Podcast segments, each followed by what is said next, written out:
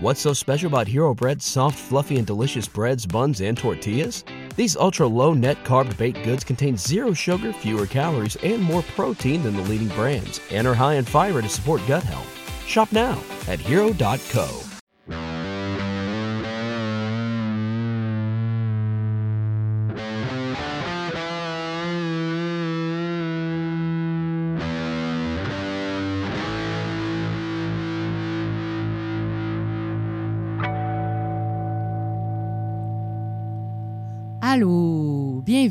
Crime de Bin, votre podcast de true crime québécois et canadien. préféré. Je suis allée en douceur aujourd'hui. Oui. Hello! Allô, on est Ah. content d'être là. Bonjour à tous! Bonjour à tous, euh, toujours, euh, toujours nous, toujours pas, Hélène et Mélanie. toujours pas professionnel. Ah non, Non, non. c'est bien de toujours le spécifier des fois parce qu'il y a des gens qui euh, Mm. nous écrivent des courriels haineux Non, Et par des gens, je veux dire, Des une coups. personne. pas- bizarre, mettons. Ouais, Pas bizarre, haineux, mais bizarre. On n'est pas des professionnels, la gang. On est deux copines dans le sous-sol de l'appartement à Hélène. Ouais.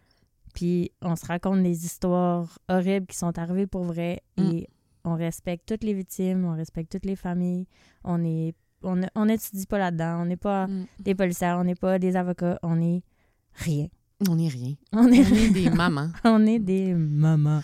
Euh, mais de plus en plus famous, parce que tu allais me raconter quelque chose par J'allais rapport te à ça. raconter par on, rapport On attendait d'enregistrer pour que tu me le racontes. Ouais, là, Hélène, écoute, il est arrivé quelque chose. Euh, on est famous. OK. Je te dis pourquoi. Je suis allée me faire couper les cheveux Uh-huh. au salon La Bobine à Longueuil, à côté Yeah. de chez nous. Shout out à la bobine. Shout out à La Bobine. Et là, ma coiffeuse, euh, ma très gentille coiffeuse euh, Jacinthe, elle me coiffe les cheveux et là, on jase. Puis là, évidemment, comme d'habitude, je parle de mon bébé parce que je parle tout le temps de ma fille. Mhm. la personne à ma droite, la coiffeuse qui est en train de coiffer quelqu'un d'autre à ma droite, a dit Hey, elle dit, excusez les filles, elle dit, faut tellement que je vous coupe la parole. elle dit Est-ce que elle dit ta voix, elle, me- elle- elle me dit quelque chose, est-ce que tu as un podcast? là, je me retourne. Je deviens tellement avec mêmes watch, je suis comme Eh oui. Elle dit Est-ce que c'est crime de bine? je fais Oh ben tabarnouche! Elle dit J'ai reconnu ta voix. Puis ça a l'air qu'elle dit J'ai reconnu ta voix quand tu as dit le mot bébé.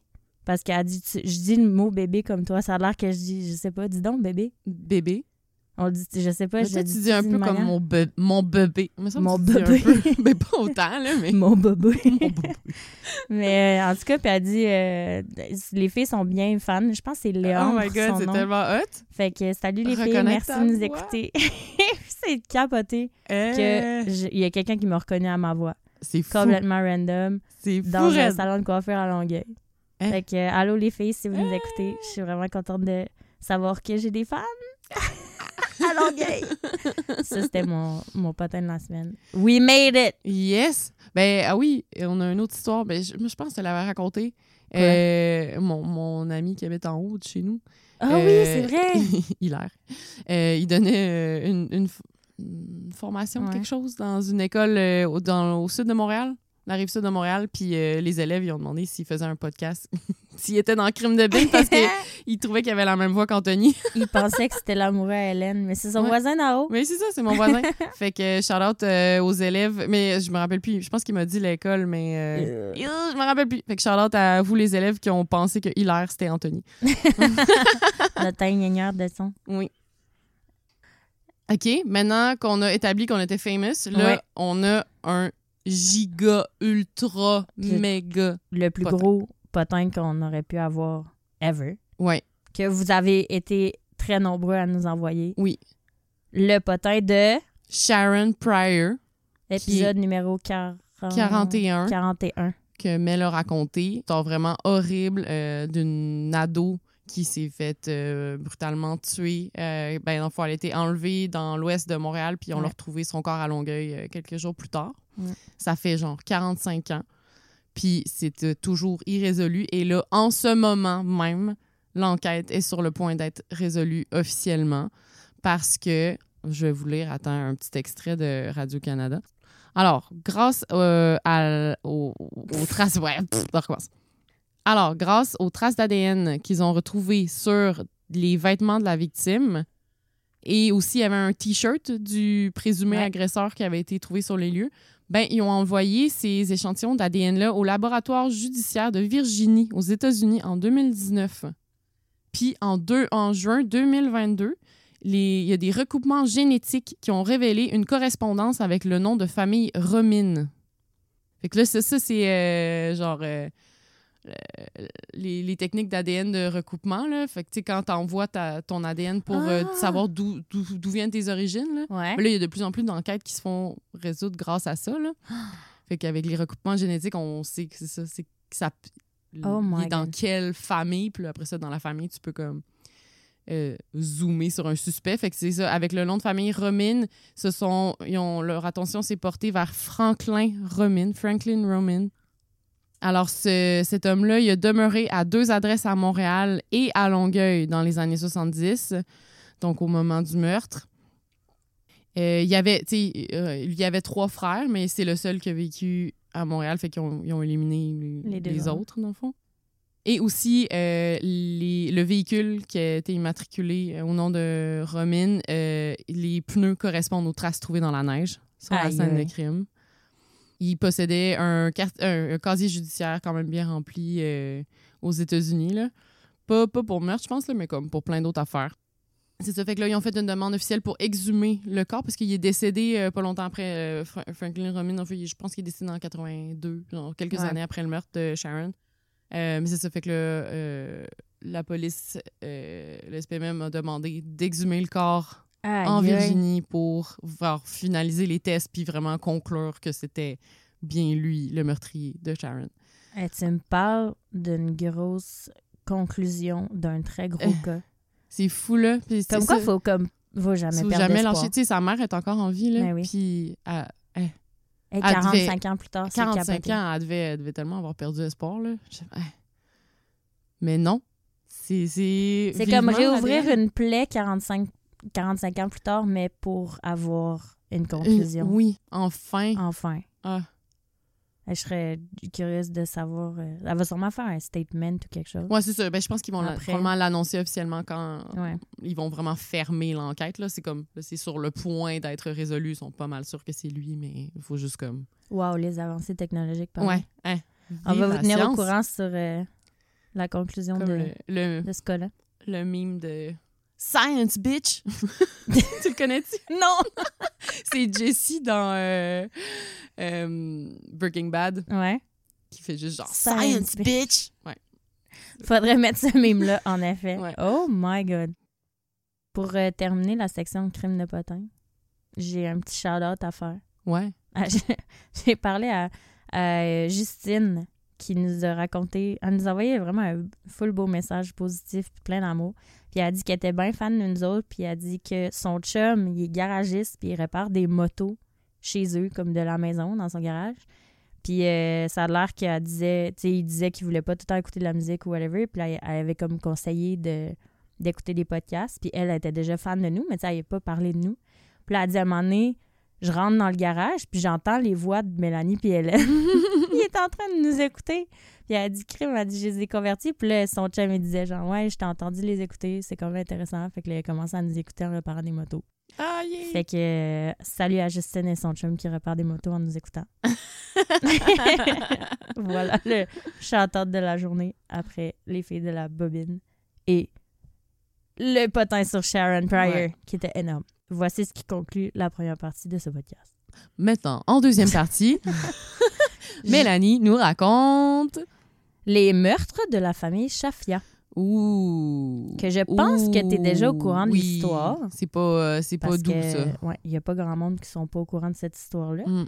Euh, ça fait pas si longtemps en plus. hein. C'est arrivé en 2009. Ouais, c'est ça, quand même Fait récent. que, euh, en tout cas, c'est un épisode de chargé. Je vous avertis, Mm. c'est un long épisode. Un long épisode. Un long épisode. Mes sources. J'ai écouté un documentaire de euh, genre 40, 45 minutes à peu près. Euh, c'est une émission qui s'appelle The Fifth Estate, Ah, ouais. euh, qui date de 2012. Ça s'appelle House of Shafia. Euh, aussi, j'ai lu, je ne peux même pas compter combien d'articles Mm. et entrevues de CBC News, CTV puis la Montréal Gazette. Et j'ai aussi écouté quatre épisodes de podcast là-dessus. Fait qu'il y a de l'information, ma fille. Laisse-moi Il a vraiment fallu que je fasse un tri parce que. Ouais. Donc, l'histoire va comme suit. Mohamed Shafia, originaire de Kaboul, en Afghanistan, c'est un homme d'affaires très accompli et qui vient d'une famille bien aisée. Euh, là, pour le bien de l'histoire, OK, euh, je vais appeler Mohamed Shafia par son nom de famille parce que c'est comme ça que ses proches l'appellent. OK. Comme moi, les- tu pourrais m'appeler Bouchard, ben, lui, il l'appelle euh. Fait que, Avec cet accent-là, exactement. avec l'accent québécois. Hey, Shafia. Shafia. Euh, donc, le père de Shafia décède quand il y a deux ans dans un accident de voiture. Donc, très jeune, Shafia il assume des grandes responsabilités de père de famille. Il termine pas, même pas sa sixième année parce qu'il doit travailler très tôt pour subvenir aux besoins de sa famille. Euh, Qu'est-ce qu'il fait? Euh, il y a des proches qui apprennent à réparer des téléviseurs puis des radios. Donc, à l'adolescence, il s'ouvre un petit magasin d'électronique parce que son grand-père il avait fait un petit prêt d'argent. Et il finit par ouvrir un plus grand magasin dans le centre-ville de Kaboul où il commence à importer et à revendre d'autres types d'appareils électroniques. Lorsqu'il a 25 ans, euh, la mère de Shafia décide qu'il est temps pour lui de se marier et de fonder sa propre famille. Euh, donc, elle lui arrange un mariage avec une jeune fille de 18 ans du nom de Rona Amir Mohamed. Rona, c'est la fille aînée d'un colonel de l'armée à la retraite, puis est décrite comme jolie, timide, calme et très réservée. Elle vient aussi d'une bonne famille, classe moyenne. Donc, Rona et Shafia se fiancent en 1978, euh, lorsqu'ils ont respectivement 18 et 25 ans, puis se marient en février 79. Il faut spécifier qu'à cette époque-là, qui est en 79, il y a la guerre d'Afghanistan qui venait de commencer, puis que Mm. l'URSS était en pleine invasion du pays. Fait que c'était un contexte assez chaotique. La guerre a duré euh, 10 ans, je pense, c'est 79 à 89. Donc, euh, les tourtereaux se marient puis ils tentent d'avoir un enfant. Après de nombreuses tentatives et tests et blablabla, euh, ils se rendent compte que Rona est infertile. Oh. À l'annonce de la nouvelle, Shafia, il n'y a pas tant de réaction, contrairement à ce qu'on aurait pu penser, Mhm. euh, parce que c'est un homme d'affaires vraiment occupé, puis il a mieux focusé pour l'instant sur son entreprise, parce qu'il vient juste de lancer une société appelée Baboul Limited, qui importe puis qui distribue des produits électroniques venant du Japon. Euh, c'est une opération de plusieurs millions de dollars. C'est Oh, un businessman. Ouais, ouais. Et après plusieurs années sans enfant, Shafia, il commence à se faire un peu ridiculiser par ses proches euh, où il habite puis ses associés. Il se fait dire des affaires genre c'est parce que t'es pas assez molle que ta femme tombe pas enceinte, Hmm. blablabla. Euh, Shafia, il trouve pas ça drôle du tout. Euh, puis il accumule vraiment, vraiment beaucoup de colère. Euh, colère qui finit par jeter sur sa femme, Mm. malheureusement. Du jour au lendemain, Shafia devient super violent puis contrôlant, puis il trouve des défauts dans tout ce que Rona a fait. Euh, tous les prétextes sont bons pour lever la main sur sa femme. Mm. Et là, on se demande, est-ce qu'elle peut demander le divorce? Là, je veux pas trop m'étaler sur le sujet parce que je m'y connais pas vraiment du tout, puis je veux pas... Sur le droit afghan. C'est ça. tu n'es pas spécialisé en droit afghan, Mel. Étonnamment, non. Mm. Tant, tant, tant. Donc, je veux pas comme communiquer des fausses informations ou quoi que ce soit, mais OK, de ce que j'ai lu euh, sur le- la loi afghane, euh, le- sous le gouvernement taliban, les divorces sont limités au cas où le mari est toxicomane ou a quitté le pays. Et là, par rapport à ça, il y a beaucoup, beaucoup de témoignages de femmes afghanes qui ont été victimes de violences conjugales qui disent que même dans des cas de, violence domestique ou lorsque le mari n'est pas d'accord pour divorcer, souvent le tribunal n'y accorde pas le divorce. Mm. Là, c'est pas mon opinion à moi, OK? C'est pas. C'est ce que j'ai lu sur la loi afghane. Mhm. Je vais pas me faire. Fait qu'elle pouvait pas divorcer, bref. Non, c'est pas une option. Mais là, Rona, elle n'en peut plus. Ça fait dix ans qu'elle souffre, qu'elle est à bout. Fait qu'elle trouve une autre solution. Elle dit à son chum, à son mari, tu pourrais prendre une deuxième femme. Parce Mm. qu'on se rappelle qu'en Afghanistan, la, poly- la polygamie, c'est légal. Donc, Shafia accepte. Et là, il fait la rencontre de Touba Mohammad Yahya. Touba, elle a 17 ans, est éduquée, puis vient d'une famille aisée aussi. Euh, Shafia, à ce moment-là, il a à peu près le double de son âge, mais il décide quand même de se marier en janvier 89, à l'endroit exact où Rona et lui se sont mariés dix ans plus tôt. Et euh, deux semaines après le mariage, Touba tombe enceinte. OK. Boum. Pas long. Donc, en septembre 89, leur fille Zenab naît. À la maison, euh, Rona, parce que là, Rona, Touba et Shafia habitent ensemble avec Mhm. bébé Zenab. Euh, Rona, elle, elle joue plus le rôle d'une servante, puis même, selon les mots de Touba, d'esclave.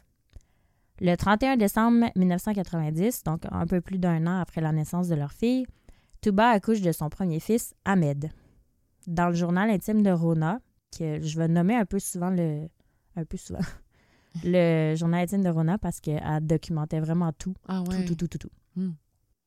Donc, dans son journal intime, on peut lire, et je cite, Touba a comploté pour me séparer pro- progressivement. Après la naissance de leur fils Ahmed, le bonheur m'a quitté. Oh. Ouch, pareil. Pauvre. Donc, dix mois après la naissance d'Ahmed, en octobre 91, Touba donne naissance à une autre fille, Sahar. Euh, voyant qu'elle est super fertile, puis que elle a, son but, c'est vraiment d'éloigner Rona de Shafia, Mhm. Touba a décidé de donner sa fille, Sahar, à Rona pour qu'elle l'élève comme sa propre fille. Fait qu'ils sont dans la même maison, mais elle dit ce bébé-là, il va être comme le tien. Parce qu'elle en a déjà deux, puis, Puis elle elle va en avoir une couple d'autres. Donc, en 92, euh, la guerre, là, c'est vraiment rendu intense. Il y a des milliers de personnes qui meurent. C'est super dangereux, menaçant. Shafia, il décide de partir avec sa famille pour le Pakistan. Il amène ses deux femmes, ses trois enfants. Et à ce moment-là, Touba est encore enceinte. Fait qu'elle a pas un enfant à chaque année pendant un petit moment. Donc, elle accouche en décembre de la même année de son quatrième en- enfant, une fillette dont on ne connaît pas le nom dû à une interdiction de publication. Donc, on va Mm. l'appeler Enfant 4. En novembre 93, sont encore au, Pakistan. Il y a un cinquième enfant qui fait son arrivée dans la famille. C'est un petit garçon dont le nom est aussi protégé par une interdiction de publication. Donc, on va l'appeler Enfant 5. Deux ans pile plus tard, novembre 95, euh, Touba a la, a la couche de son sixième et non dernier enfant. Une fille, Grosse famille. une fille du nom de GT. Quelques mois après la naissance de GT, les Shafia déménagent brièvement en Australie, puis ils s'en vont à Dubaï aux Émirats arabes unis, où Shafia lance une nouvelle entreprise appelée M Shafia Trading, qui est aussi un énorme succès. Fait que là, les Shafia, ils vivent dans l'abondance, sont riches comme ça se peut pas. Les enfants, ils vont dans les écoles privées américaines à Dubaï, où ils fréquentent d'autres enfants des riches familles du monde entier. Comme Ils sont tous ensemble. Euh, donc, ils parlent anglais, puis ils aiment beaucoup. Ils sont vraiment par la culture. euh, ils vivent par la culture occidentale beaucoup. Ouais. À ce moment-là, Touba donne naissance à son septième et dernier enfant, un garçon aussi sur une, int- sous, euh, une interdiction de publication. Donc, ça va être enfant 7. En 2007, Shafia il tombe sur un programme spécial pour les investisseurs immigrants. Ça s'appelle le programme des gens d'affaires sélectionnés par le, Québec. Ah, Le. Québec, ouais. Parce que là, tu dire, mais là, c'est un podcast de True Crime québécois et canadien, puis là, t'es en Afghanistan. Ils s'en viennent ici? Ils s'en viennent ici. Donc, en gros, ce programme-là, OK? J'ai lu la page, c'est- vraiment offert par le gouvernement. Mhm. Euh, le programme permet aux immigrants riches et entrepreneurs de faire une demande de résidence permanente au Québec sous deux conditions. Un, fournir un chèque de 400 000 Oh. deux, faire rouler et investir dans l'é- l'économie locale. Donc, puisque la famille euh, Shafia ne réussissait comme pas à avoir sa résidence permanente à Dubaï, euh, ils voulaient définitivement pas retourner en Afghanistan ou au Mhm. Pakistan. Donc, le programme québécois, pour eux, ça avait vraiment du sens. Puis le Canada, c'est un nice pays pareil, on va se dire. Ouais. Donc, les dix membres de la famille Shafia, donc les deux femmes, le papa et les sept enfants, euh, ils déménagent donc au Québec. Euh, cependant, au Canada, la polygamie est illégale. Ouais. Fait que là, Shafia, il peut pas amener ces deux femmes avec lui. Il faut qu'il en amène une. Que on s'entend qu'il choisit tout bas. Tout bas, ouais.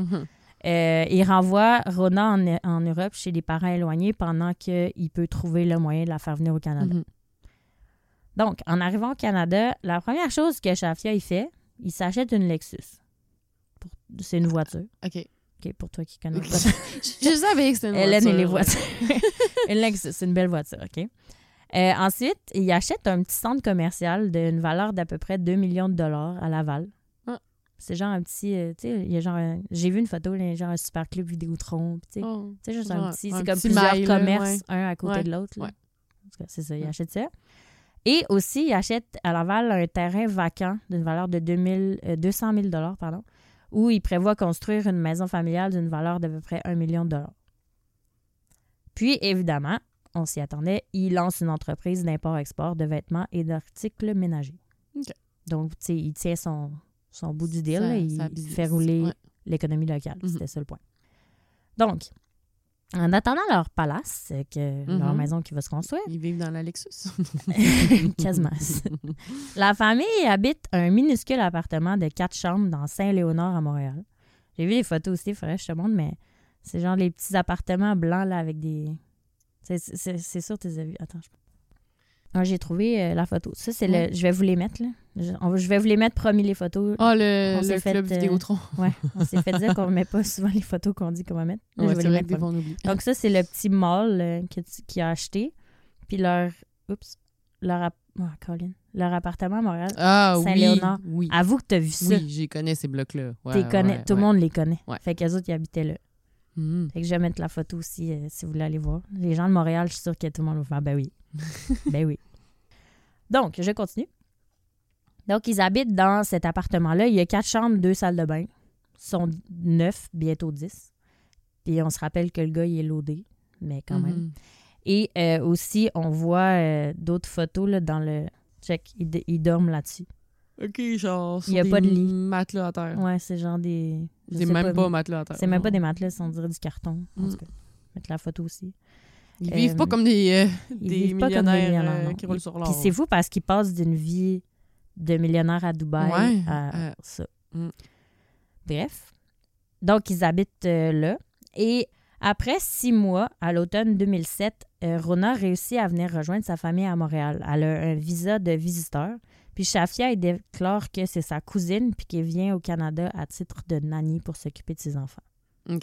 Fait qu'il a trouvé une twist. Il a trouvé une twist. qu'elle vienne. Pendant les deux années qui suivent, Sach- Sach- Safia passe les trois quarts de son temps à Dubaï pour des voyages d'affaires. On dit qu'en deux ans, il aurait passé un total de six mois au Canada. C'est pas Hmm. beaucoup. Lors de ces voyages-là, c'est Ahmed, son fils aîné de 16 ans, qui est en charge. Ahmed, il a les mêmes idé- idéologies et comportements violents de son père. Et quand son père n'est pas là, il installe un règne de terreur et de violence Hmm. dans la maison. Je te donne un exemple de- du règne d'Ahmed. Euh, la semaine de la Saint-Valentin 2008, Zenab elle reçoit un. Zenab, c'est la fille aînée du groupe. Fait qu'elle a... 18 ans. 18. ouais, C'est plus vieille qu'Ahmed. Elle est plus Ouais. vieille. Elle reçoit un Valentin de la part de son camarade de classe qui est super amoureux d'elle, à mort. Euh, le Valentin, il dit, et je cite, Si tu veux être ma petite amie, porte une robe blanche demain, je comprendrai. Oh, c'est vraiment cute. Zenab est arrivée le lendemain à l'école, elle avait une robe blanche. Oh. Donc pour indiquer son amour Mhm. à la mort. Et il a aussi euh, répondu à son Valentin par un courriel. Dans le, le courriel est un peu plus long, mais il y a un extrait qui dit Méfie-toi de mon frère Ahmed, si les proches fais comme si tu ne me connaissais pas. Hmm. Elle a vraiment peur de son frère. Mhm. Au printemps de la même année, un mois ou deux plus tard, Touba et Shafia ils partent tous les deux à Dubaï, laissant Ahmed en charge. Zenab en profite pour inviter Amar chez elle en cachette, mais Ahmed les surprend. Oh, oh. Puis là, quand je dis il les surprend, OK? Il les surprend pas à faire genre à Frencher ou à faire d'autres affaires. Il les surprend à chiller dans le garage. Eh boy, ils font rien. Euh, Ahmad, il serre la main à mort puis il demande de quitter. Ensuite, il crie après sa sœur puis il la punit en lui disant qu'elle retournera plus jamais à l'école puis qu'elle est confinée indéfiniment à sa chambre. Oh my God. Il avait ce pouvoir-là. Hey, c'est son petit frère. C'est son petit frère, il a 16 ans. Tabarouette. Zénab, elle a donc plus le droit d'aller à l'école. Elle peut pas quitter la maison sans être accompagnée d'un adulte, puis elle a pas le droit de parler à quiconque. Tout ça sous les ordres de son petit frère de 16 ans. Le confinement va durer presque un an jusqu'à ce que Shafia décide d'envoyer Zénab à une autre école. Hmm. Fait que tu sais, elle est enfermée dans sa chambre pendant un an. Mais là, est-ce Dis-moi. qu'elle a réussi à avoir à mort? Je- je- je- à suivre. Sa sœur, Sahar, qui a à l'époque 15 ans, elle a aussi vécu son propre enfer. Euh, Touba, sa mère, elle l'avait prise à embrasser un garçon. Et elle avait ensuite empêché aussi d'aller à l'école pendant vraiment une grande période. Ah, ouais. Ouais. Genre, c'est que- C'est tellement disproportionné. c'est l'enfer. Quand elle est retournée à l'école, elle avait comme pas le choix de. euh, attends, je recommence cette phrase.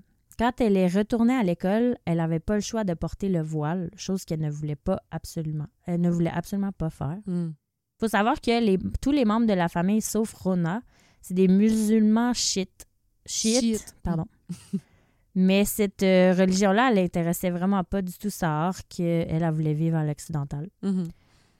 Pour se rebeller, elle, elle allait, elle portait le voile, elle mettait le voile le matin. Elle allait à l'école avec. Elle l'enlevait à l'école. Elle se maquillait à l'école. Oh. C'est vraiment euh, rebelle. Rebelle. Rebellée? Ouais. euh, ben, c'est- elle s'est rebellée. Elle s'est rebellée. Ouais. Et euh, elle remettait le voile avant de rentrer à la maison le soir. Et lorsque Safia, Shafia s'en est rendu compte, il est devenu furieux, puis il a dit à Sahar qu'elle déshonorait la famille avec ses comportements de prostituée. C'est son père. Pas du tout démesuré comme Non. réaction. Shafia a donc dû établir des règles encore plus strictes pour tous ses enfants. À partir de ce moment-là, Touba, elle emmenait les enfants à l'école le matin comme juste avant que la cloche sonne. À l'heure du lunch, il y avait une heure pour dîner. Elle allait les chercher à midi. Elle les ramenait à la maison pour les amener à l'école à une heure. Puis elle allait les rechercher à trois heures pile quand la cloche sonnait. Il n'y avait pas la permission de contacter qui que ce soit, euh, qui que ce soit ou de sortir. C'était littéralement des prisonniers. Oh my God. C'est à ce moment-là que Sahar a commencé à parler aux enseignants de son école. Elle parlait de la violence qu'elle et ses frères et sœurs subissaient, puis elle disait qu'elle avait vraiment peur. Hmm. Elle a aussi avoué avoir tenté de se suicider. Euh, Dans le jour- journal intime de Rona, on peut lire que Rona a demandé à Sahar pourquoi elle avait tenté de s'enlever la vie. Puis Touba, qui les aurait euh, entendus, qui était Mhm. là, elle aurait répondu, et je cite, Elle peut aller en enfer, laisse-la se tuer. Je l'aime pas particulièrement, euh, tout bas. Pas ma préf non plus. Non. What's so special about Hero Bread's soft, fluffy, and delicious breads, buns, and tortillas? Hero Bread serves up 0 to 1 grams of net carbs, 5 to 11 grams of protein, and high fiber in every delicious serving. Made with natural ingredients, Hero Bread supports gut health, promotes weight management, and helps maintain blood sugar. Hero also drops other limited edition ultra low net carb goodies like rich, flaky croissants and buttery brioche slider rolls. Head to hero.co to shop today. Après les aveux de Sahar, euh, l'école a appelé les services sociaux. Quand même, oui. Bon, bravo. Bonne affaire. Il y a une travailleuse sociale qui est venue visiter Sahar, puis euh, dès qu'elle a vu la travailleuse sociale, Sahar était comme Ah non, moi j'ai trop peur des répercussions que ça va avoir. Donc là, elle dit, elle revient sur tout ce qu'elle a dit, puis elle dit que c'était pas vrai tout ce qu'elle a dit. Elle a vraiment peur. Hmm. La travailleuse sociale, à cette étape-là du protocole, elle doit appeler les parents. Ce qu'elle fait. Donc, Mhm. elle appelle ses parents. Touba, Shafia et Ahmed, Mm. voir pourquoi, je sais pas. Ils se présentent à l'école, puis là, il explique à la travailleuse sociale que ça a vraiment comme elle respire, puis que tout ça, c'est pas vrai, puis il faut pas s'inquiéter. Deux jours plus tard, l'assistante sociale, euh, le, le travailleuse sociale, pardon, retourne à l'école pour une visite de suivi pour voir Sarah. Mhm. À ce moment-là, Sarah est voilée, puis elle dit qu'elle regrette avoir dit ce qu'elle avait dit aux enseignants de l'école. On peut lire dans le rapport de la travailleuse sociale ceci, et je cite On doit procéder à une évaluation lorsque l'enfant est en danger. L'enfant n'est pas en danger. Elle veut rentrer chez elle, nous avons donc classé l'affaire. Fin. Ouais. Elle a comme pas vu euh, ce qu'elle va avoir, Écoute. clairement. Euh, pour ce qui est de Zénab, donc elle qui était la petite robe blanche, Oui. la fille aînée. Euh, un an après qu'elle ait été confinée puis changé d'école, elle a décidé de quitter la maison puis d'aller dans un refuge pour femmes. Oh, wow. My Aussitôt, God. Son frère Ahmed, quand il a appris la nouvelle, Hmm. il appelle le 911 puis il dit au répartiteur que sa sœur de 20 ans s'est enfuie. Mm. il dit aussi qu'elle a laissé une note. La note disait Je veux vivre ma propre vie.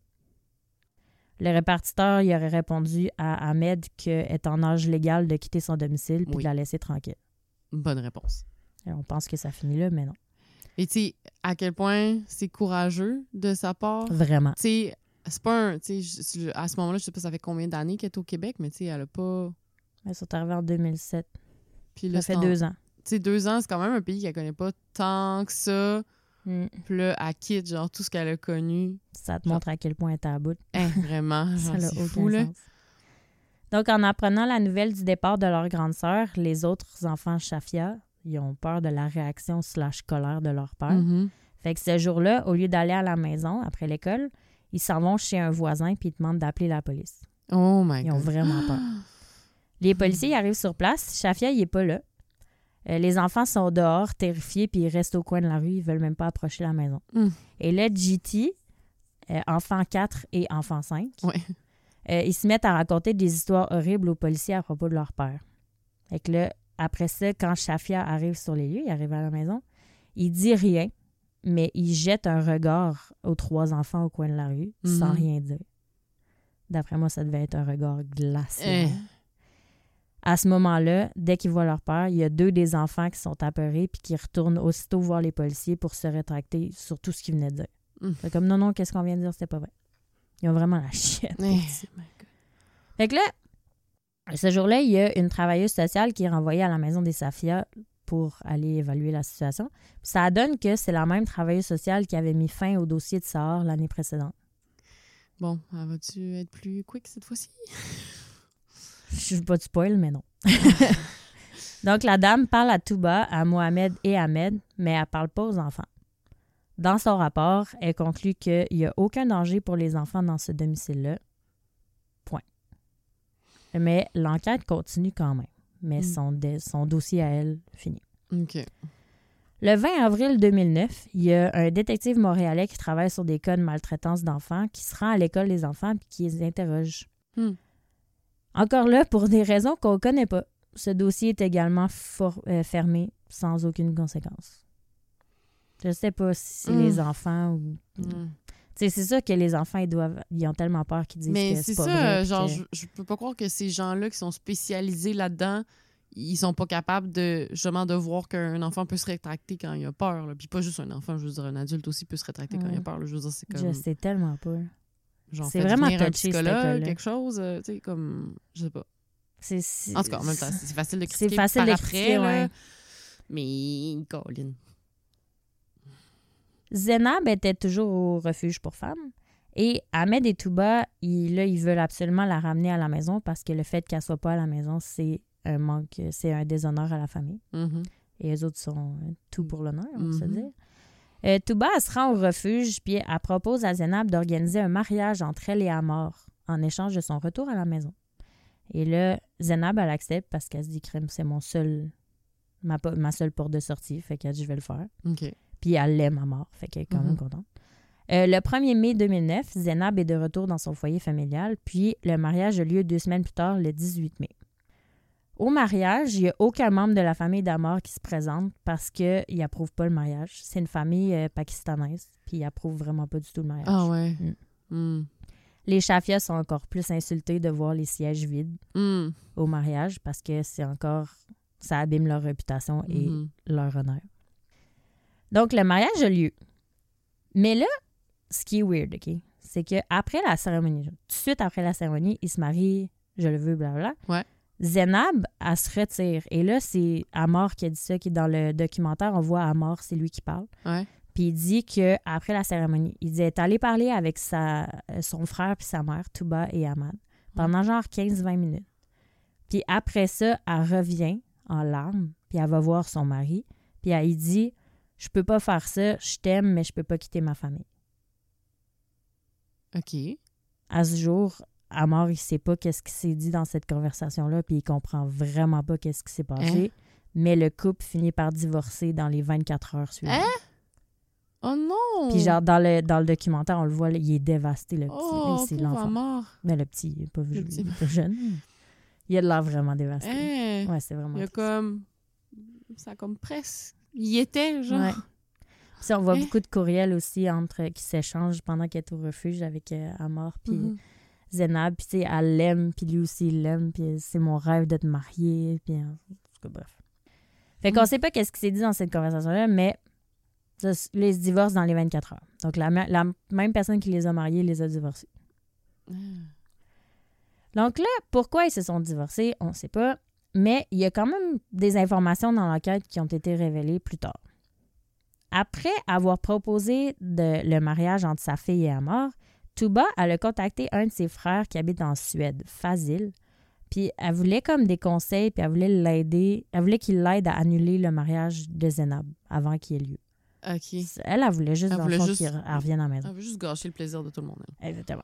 Euh, Fazil, il parle à sa nièce et tout, puis là, il se rend compte que, tu est en connaissance de cause, elle sait qu'est-ce qui se passe, puis tout, elle est pas conne, là. Mhm. Fait qu'elle sait que c'est juste un subterfuge pour l'amener à la maison, mais c'est sa seule de- so- porte de sortie, fait qu'elle l'accepte quand même. Fait que là, Fazil, il décide d'appeler Shafia, le papa. Et c'est là que Shafia lui explique que sa fille Zénab est, je cite, une pute et apporte le déshonneur à sa famille. Et il révèle ensuite sa solution assassiner Zénab. C'est ça sa solution. OK. Lui, Direct de même. c'était ça. Genre, euh, il dit de revenir à la maison pour qu'elle se marie, mais dans le fond, c'est pas vrai, puis il veut juste la tuer. Exactement. Puis il dit ça à son, Son plan, ouais. Son plan, c'était de demander à Fazil d'inviter la famille chez lui en Suède, de toute la famille, puis de prévoir un pique-nique près d'un plan d'eau, puis de la jeter à l'eau pour qu'elle se noie. C'était ça son plan. Mais tu sais, dans le plan, est-ce qu'elle sait nager? Est-ce que ses frères et sœurs ne se lanceraient pas aussi dans l'eau pour Mhm. aller la sauver? Hmm. En tout cas, bref. Plan de merde.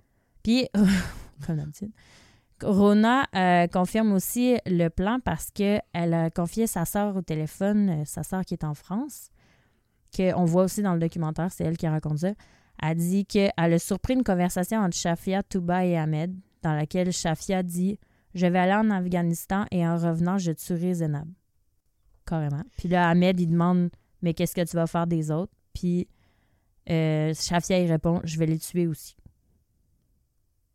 La sœur Oh de ouais, la sœur de Rona, quand elle raconte dans le documentaire, tu vois qu'elle est dévastée. Puis tu sais, elle dit c'est con, mais elle dit sur le coup, j'y ai répondu que elle était pas en Afghanistan ou à Dubaï, puis qu'elle était au Canada, puis qu'il n'y a rien qui pouvait y arriver. Hmm. C'est vraiment triste, c'est ce qu'elle y a répondu. Hmm. Donc, peu après le mariage slash divorce de Zénab, les choses y ont commencé à encore plus mal aller. À ce moment-là, Sahar est en pleine rébellion. Elle a un copain hispanophobe dont elle sait très bien que son père et son frère désapprouveraient grandement. Ouais.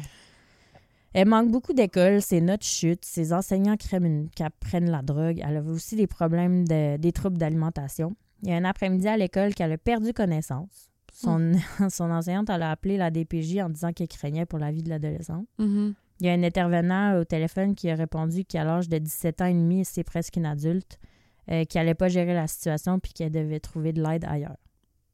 Quoi? Ça aussi, c'est dans le documentaire. Tu vois l'enseignante qui raconte ça. Ah. Elle est dévastée. Parce qu'à un moment donné, ça fait beaucoup de signalements de, de personnes c'est tellement pas. La comme- première fois qu'on raconte une histoire que Non, je sais. c'est l'enfer. Mais je, bon, j'essaie de pas émettre de jugement. C'est vraiment difficile parce qu'on n'a vraiment pas tous les faits. Non, c'est sûr, c'est sûr. Euh, Ahmed, lui, à ce, au- comme au même moment, il commence à passer des heures et des heures sur son, sur son ordi. Puis il effectue comme des recherches vraiment très approfondies sur les lacs et les rivières du Québec et de l'est de, de l'ouest de l'Ontario. Mhm.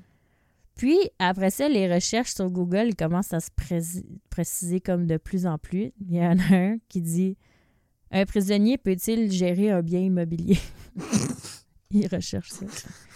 Le 20 juin, ouais, le 20 juin 2009, il effectue une recherche euh, Google, encore une fois, qui euh, va l'incriminer quand même un peu beaucoup Mhm. un peu plus tard. Il écrit sur Google Où commettre un meurtre. Voilà. Ouais. Donc, à ce moment-là, Shafia est encore en voyage d'affaires à Dubaï. Quand il revient, il dit à Zénab qu'il la pardonne, que tout est oublié, il donne un bisou sur le front, tout est beau, ce qui est vraiment weird. Mhm. Puis là, dans des courriels de Zénab qui sont envoyés à Amor, elle dit euh, qu'elle trouve vraiment que son père il est bizarre, puis elle dit il est calme, il est pas strict. Elle mentionne que l'ambiance dans la maison est tranquille et étrange, puis elle, elle dit qu'il y a quelque chose qui tourne pas rond. Oh my God. Le 22 juin 2009, deux jours plus tard, Shafia y achète une deuxième voiture, une Nissan Sentra noire 2004 qui paie cash 5000 Shafia y annonce à sa famille le même jour qu'ils partent en vacances sans leur donner la destination. Le lendemain, ils se rendent à Niagara Falls. Il y a des photos, tu sais, les enfants, ils trippent. là. Il y a des Mhm. photos qui montrent les enfants dans les attractions touristiques là-bas. Euh, bien sûr, tous les enfants sont là, sauf Ahmed. OK. Ahmed, plus tard dans l'enquête, euh, son cellulaire il a été retracé à Kingston ce- quand sa famille est à Niagara Falls, qui est à peu près à 4 heures de route de Niagara Falls. Mhm. Et il rejoint sa famille le 29 juin au soir. Et à 8 heures du soir ce, ce jour-là, la famille Shafia quitte le motel puis prend la route. À 8 heures le soir. À 8 heures le soir. Une drôle d'heure pour prendre la route. Mais Oui. Le 30 juin, la Nissan Sentra noire 2004 de la famille Shafia est retrouvée submergée sous 2 mètres d'eau aux écluses de Kingston Mill sur le canal Rideau. Dans la voiture, on retrouve le corps de GT, 13 ans, sur le Mm. siège du conducteur, le corps de Zenab, 19 ans, côté passager, et les corps de Sahar, 17 ans, et Rona, 52 ans, sur la banquette arrière. Hum. À 7 h du matin, 7h30 du matin ce jour-là, euh, Ahmed il avait appelé la police pour signaler un accrochage de voiture qui s'était passé dans un stationnement vide près de chez eux à Montréal. Bullshit. Non, il était à Il Montréal. était à Montréal. Ouais, il est allé à Montréal pour placer cet appel-là. Ah. Aussi, vers midi, a Shafia s'est rendu au police de police de Kingston pour signaler la disparition des membres de sa famille. Ce qu'il savait pas, c'est que la police avait déjà retrouvé l'auto. OK. Là, les enquêteurs ils trouvent la scène un peu louche. Ouais, le gars de 13 ans au volant. C'est ça. Hum. Shafia, Touba et Ahmed sont interrogés. Voici leur version de l'histoire. Après avoir quitté le motel de Niagara Falls à 8 heures du soir, ils sont arrivés vers 1 heure du matin à Kingston. Euh, vu qu'ils étaient plusieurs, ils avaient pris les deux voitures. Euh, Shafia était au volant de sa Lexus, puis Touba conduisait la Nissan. Ils ont loué une chambre dans un hôtel du coin. Ensuite, apparemment, et ça, c'est Touba, on voit euh, Touba au poste de police, euh, elle raconte ça, elle dit Mhm. euh, ma fille aînée, Zenab, est venue me demander les clés de la voiture pour aller chercher ses vêtements.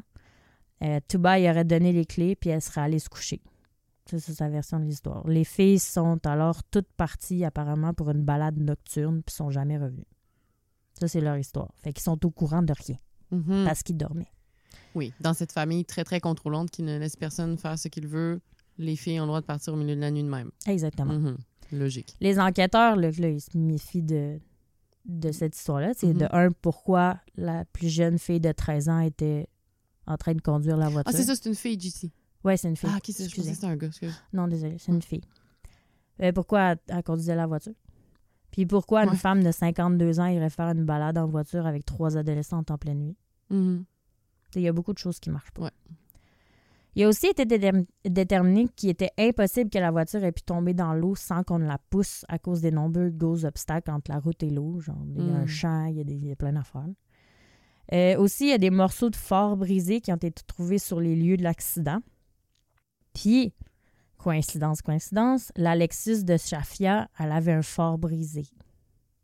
On se rappelle qu'Ahmed y avait Mhm. signalé un accident de voiture à Montréal ce jour-là Ouais. un alibi pour expliquer le fort brisé. Uh-huh. Le gars, il a conduit jusqu'à Montréal pour aller placer l'appel pour revenir. C'est capoté par Quand même. C'est beaucoup de route, là.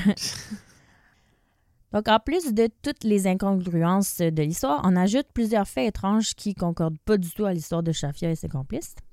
Euh, premièrement, le contact de la voiture était coupé. Donc, la voiture n'était pas en Elle marche quand en tu es marche. entré dans l'eau. Fait qu'elle a été poussée, c'est la seule explication. Exactement. Euh, toutes les fenêtres étaient grandes ouvertes. Les sièges étaient abaissés. Comme quand tu veux relaxer un peu. là. Mhm. Genre beaucoup. là. J'ai Mhm. vu la photo. Même le, la conductrice. La conductrice aussi de 13 ans, on se Mhm. rappelle. Euh, aussi, il n'y avait aucune des filles qui portait une ceinture de sécurité. Puis la voiture était submergée dans juste deux mètres d'eau. Ça veut Ouais. dire que, tu sais, ouais, ils n'ont pas essayé de sortir de l'auto, ils n'ont pas. Donc, comment les filles ont pu se noyer dans aussi peu d'eau sans être attachées avec toutes les fenêtres ouvertes? Deux jours plus tard. étaient mortes avant, probablement. Ce que j'en déduis. Exactement, probablement. Deux jours plus tard, le 2 juillet 2009, il y a une autopsie qui est faite sur les quatre corps. On détermine la noyade comme la cause des décès. Ah ouais? Ouais. Ah, OK. Euh, aussi, chacune d'elles, sauf Sahar, il y avait des échymoses identiques sur la tête, exactement au même endroit. Hmm. ce qui est vraiment weird. Le lendemain de l'autopsie, la police commence à interroger les suspects, donc Shafia, Touba et Ahmed.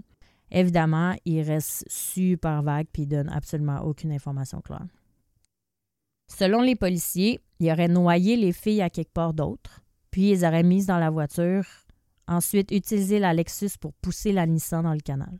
Ah, OK. C'est comme pas difficile à conclure parce que la Lexus était endommagée en avant avec des marques noires, Ouais.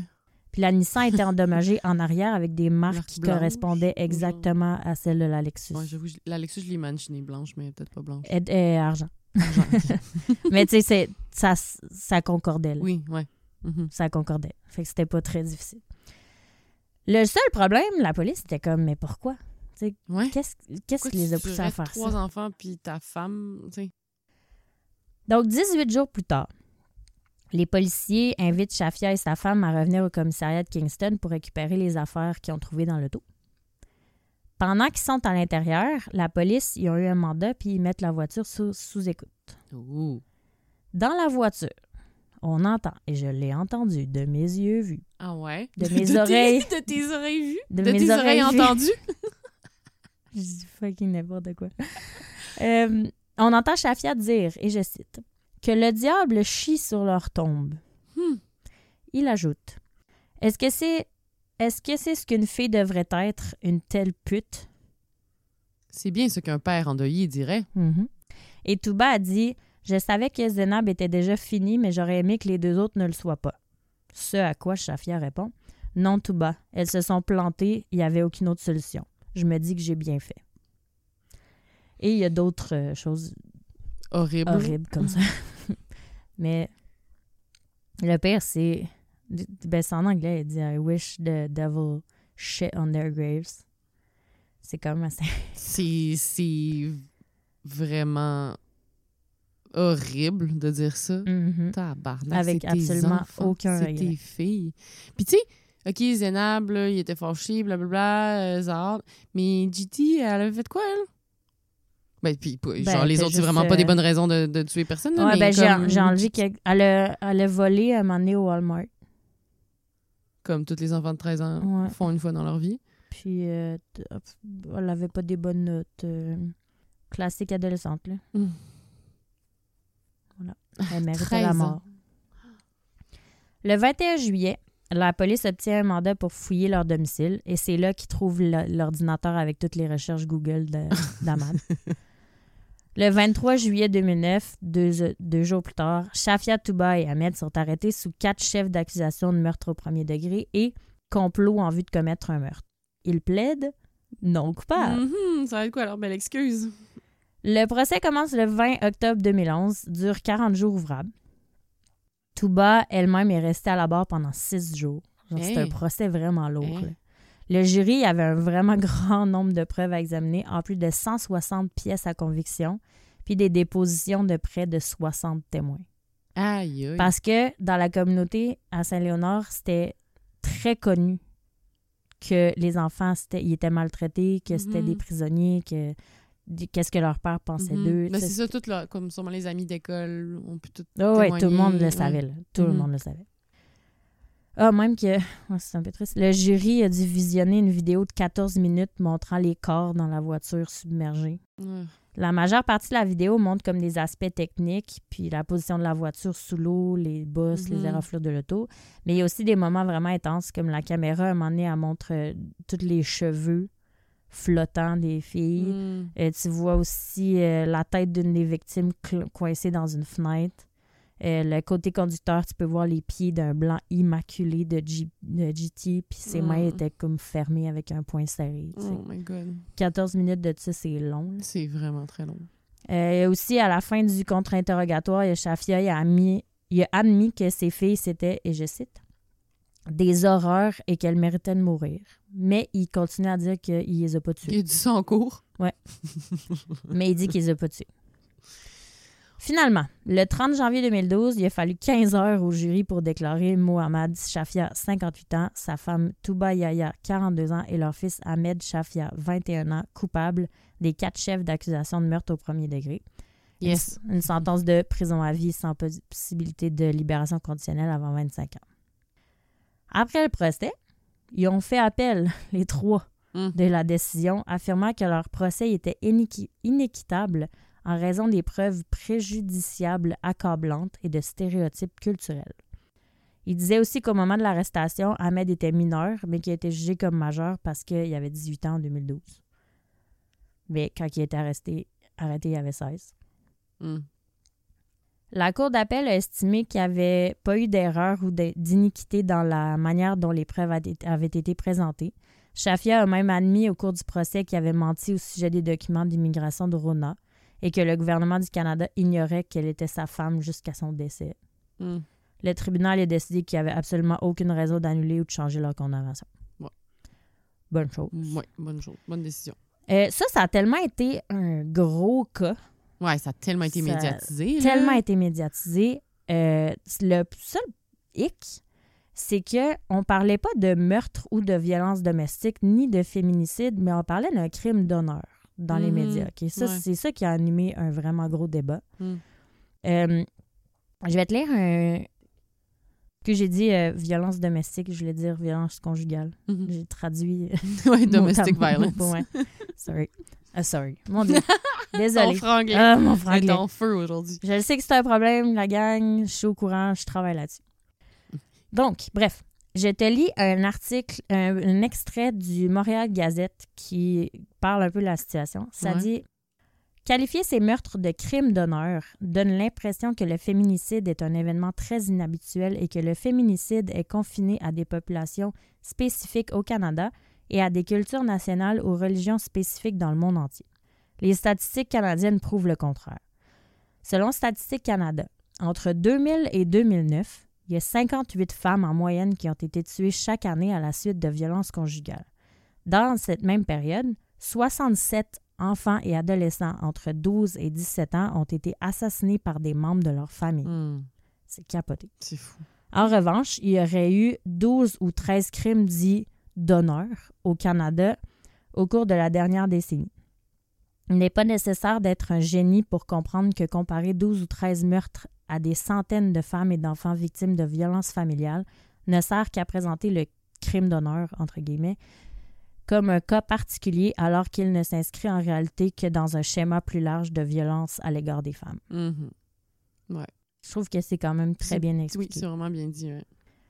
Donc après ça, euh, il y a des, le- après les meurtres ont donné lieu à un débat sur la relation entre les crimes d'honneur et l'islam.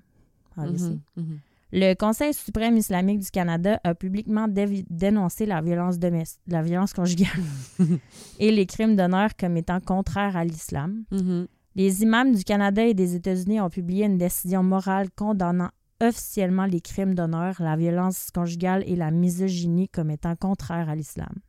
Et l'ambassade d'Afghanistan à Ottawa a condamné les meurtres de la famille Shafia et a qualifié les meurtres de crimes odieux contre l'humanité. Elle a affirmé que ce type de crime ne fait, partie de, ne fait pas partie de la culture afghane ou islamique et n'en est en aucun cas acceptable. Mm. Donc, c'est pas pour ceux qui, Ouais. qui lisent les deux, là, c'est pas lié. Non, c'est ça. C'est pas parce qu'il était musul- Non. musulman chiite qu'il a tué Absolument. Ça n'a pas rapport. Donc, je trouvais ça important de le dire. Complètement fou. Dingo. Exactement, c'est un fuck C'est pour ça. Euh, pour terminer, les enfants euh, 4, 5 et 7 Ouais, c'est ça. Il reste quand même plusieurs sont enfants. quand même, ouais, il en reste trois, euh, sont, sont survivants. Euh, comme je l'ai mentionné, il y a une, or- une ordonnance de non-publication qui empêche les médias de les nommer. Euh, ils ont été pris en charge par les services sociaux canadiens. On ne connaît pas leur, leur identité. On ne sait pas où ils Mm. sont. Ils sont bien. On ne veut pas savoir sont où. Laissons-les tranquilles. Mhm. Et euh, les trois dingos sont en prison Pour longtemps. pour longtemps. Donc voilà. Aïe, aïe. C'est toute qu'une histoire. C'était Ah, chargé comme épisode. Ouais, Ah, me- ah, c'est tellement triste, là. Ah, c'est vraiment triste. Puis vous regarderez les Ouais. photos. Là, je, Ah, non, je mais je me rappelais quand c'était sorti dans les journaux, il me semble, on voyait des photos des filles, genre, justement, puis Ouais. comme... Puis sur toutes les photos, ils ont, toutes les, les trois autres, les enfants survivants sont tous euh, flous. Ah ouais, ouais. Tu peux pas les voir. Je Mm. trouve ça vraiment... Ça, c'est bien. là. Ben oui, c'est bien. Parce leur que les autres crimes euh, traumatisés, là. Ben oui. tu passes d'une famille de 10 à 0, Mm, 3. Ça n'a aucun sens. mm. En tout cas, je juste pas... euh, je voulais pas créer... euh, Je, je trouvais ça important de dire que comme c'est pas relié à leur religion, euh, oui, non, un peu, parce que Vraiment. Ça n'a aucun rapport. Là. Le papa, il est juste fou. Là. Il, aurait pu être, Mhm. Mm. il aurait pu être chrétien aussi. Il aurait pu être Mhm. n'importe quoi. là. Mm, mm. Parce qu'en plus, il disait qu'il vivait une, une vie assez occidentale. Il envoyait ses enfants à des écoles américaines. puis, euh. Il n'était Ouais, pas très praticable. Non. Bref. Donc, euh, histoire assez intense. Épisode euh, très long. J'espère que c'était Ouais. pas... Désolée. Ouais, non, mais je pense que les gens sont contents il des longs épisodes. Je pense que oui. Alors, euh, merci encore une fois de nous avoir écoutés. On se revoit dans deux semaines avec euh, la magnifique Hélène et sa voix Oui. FM. Euh, fallait que je te dise que l'al, ça la gosse à chaque fois qu'on dit on se revoit dans deux semaines parce qu'on se voit pas. Oh, mon s'entend. Oh là là, faut faire attention à tout ce qu'on dit. Bon, on se, on se- mais on peut pas dire qu'on se parle non plus parce qu'on se- on- On parle pas à notre c'est une public. non, c'est Ouais. une communication à un sens. Fait qu'on dit quoi? On se dit. On se euh, monologue à deux euh, dans deux semaines? Ouais. Voilà, on se monologue à deux dans deux semaines. Bye la gang, bye. merci. À la prochaine. What's so special about Hero Bread's soft, fluffy, and delicious breads, buns, and tortillas? These ultra low net carb baked goods contain zero sugar, fewer calories, and more protein than the leading brands, and are high in fiber to support gut health. Shop now at hero.co.